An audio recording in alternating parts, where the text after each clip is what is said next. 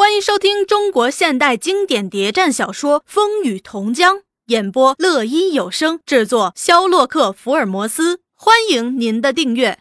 第一百一十九集，阿玉也是心事重重，不时回过头来看他，对他笑笑，似乎也在说：“你看我多愉快，我多幸福，因为有了你在我跟前。”他们在汹涌的江面上奔驰着，到达渡口时。他把双桨刹住，似想要让船走慢一点儿，让他再看看，看看这曾日和他相处多年的渡口，看看那成了灰烬的茅屋。但江水冲击得很厉害，那渡口也只一霎便也消失了。三个小时后，他们又停泊在另一个地方，准备过夜。阿玉照平时一样把卧具抛给他。自己也在安排休息的地方，黄洛夫却不安地转来转去，怎样也不肯睡下。阿玉觉得奇怪：“你怎么了，小黄？”黄洛夫只是不想他过去和他并排坐下，问他是否病了。那黄洛夫忽然掉下泪来：“阿玉，你这样对我，我不知该怎么说好。从我参加革命起，见过不少女人。”你是第一个使我最难舍难分的。当你不在的时候，我心里苦极了。我怕再也见不到你，我怕一个人孤独。我，我，他情不自禁地提起他那又粗又大的手，亲着，亲着。阿玉也很激动。现在你回来了，我们又在一起了。我不希望你再离开我，我们两人永远不离开。说着。他又去亲她的脸，只见他眼里满含泪水。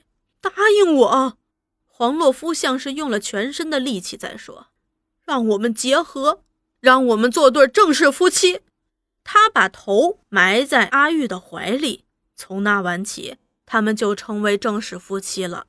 他们又游荡了几天，也都在研究如何与组织取得联系，大不了再冒险回清源去。正在这时间，阿玉又对黄洛夫说：“又快断粮了。”黄洛夫也很感恐慌，怎么办啊？阿玉沉思半晌：“你真是个坏丈夫，什么办法也没有。现在罚你一个人在这儿待着，我去想办法。”他提着那只空口袋又要上岸，黄洛夫却不放心：“我和你一起去，你是怕老婆跑掉吧？”你一个人去，我就是担心。阿玉也感到欣慰，这杨学生确是真情的对待他。这个地方你可以放心，我不是去找别人，是去找静姑。你不是说要去找马叔吗？我找他看看有什么办法。黄洛夫于是放了心，行动务要小心。阿玉匆匆来到五龙庵，静姑一见他面就急急忙忙的把他拉过一边。你来的正好，把我急死了。那天来了个学生找马叔，我没得到通知，没敢答应他。他急得直掉泪，一口咬定你是静姑，你一定知道马叔。又说我叫蔡玉华，是从牢里刚刚逃出来的，不是个男的，是个女的，女扮男装逃出虎口的。他还说当年那姓黄的来就是我们送来的。我们没见过面，你不认识我，马叔认识，一定要请你想办法找到马叔，把我的事儿告诉他。我说我真的不认识马叔，他当时就是不走，并说如果你不替我想办法，敌人会再抓住我，把我送进监牢。说的可真切了，看来是真的。我只好把他留下。我到过清源，在路上听说六叔和你都出事儿了，下落不明。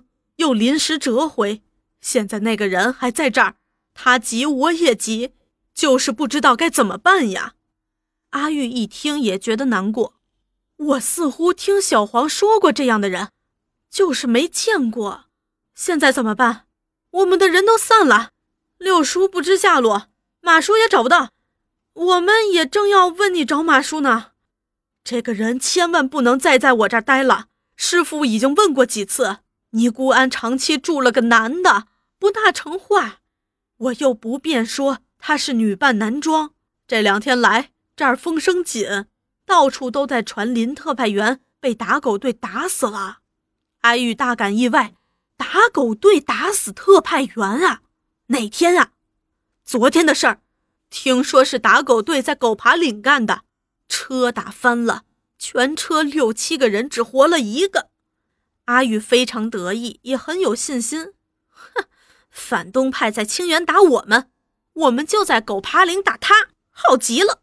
马叔也一定在附近，我也这样想，只是没办法找他。阿玉说了他和黄洛夫两人逃亡后的处境，吃用的我给你想办法。人你设法带走，要不我也待不下去了。阿玉沉思半晌，好，我找他谈谈。那玉华焦急的瘦了，一个人在黑房里，既不敢出来，又担心老黄找不到，真不知道该怎样打发日子。一见静姑进来，就着急的问：“马叔找到了？”静姑却把阿玉介绍给他：“有人想见你。”当下玉华表示欢迎。是马叔派来的。阿玉眼瞪瞪的看着他，见他打扮的怪，男装头，白衬衫下胀鼓鼓的突出的胸部，叫不男不女，只觉得好笑，却又不敢笑出声。你认得小黄吗？黄洛夫。阿玉点点头，是我们把他送出来的。你们什么时候送他来的？玉华说出了那时日。阿玉和静姑偷偷的交换了一下眼色，放了心。我们也在找马叔，小黄却在不远。要见他，我带你去。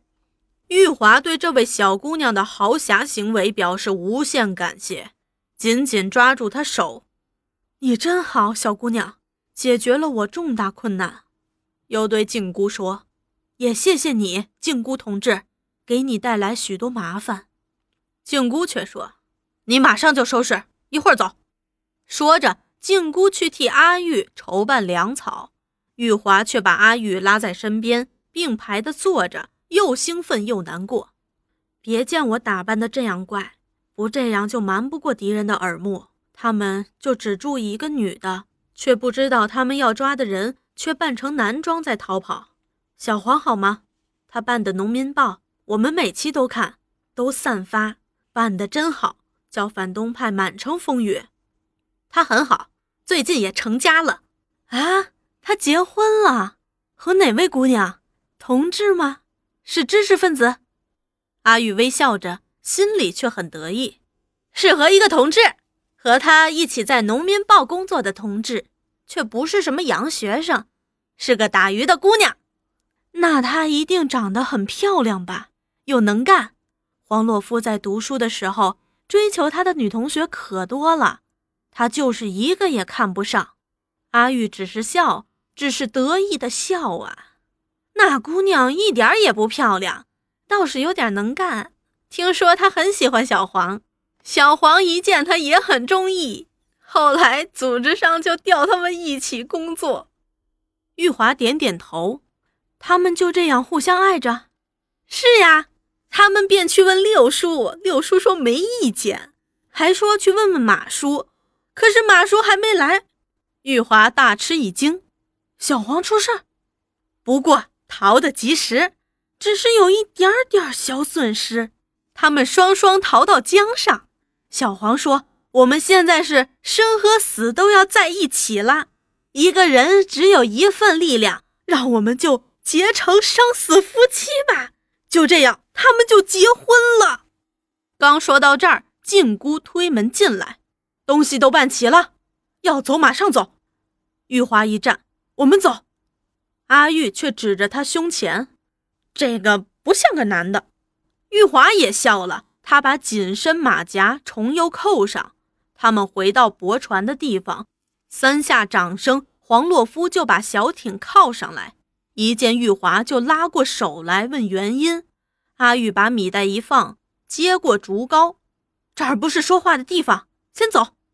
匆匆地把船撑开，小艇摇摇晃晃的在江面上走只听得玉华在棚内对黄洛夫说他的遭遇说说又哭抹干眼泪又说黄洛夫也自恨的在骂娘。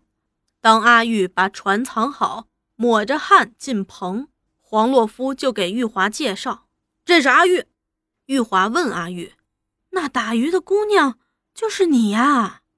阿玉笑着玉华用力把他搂进怀里。真没想到好同志好姑娘。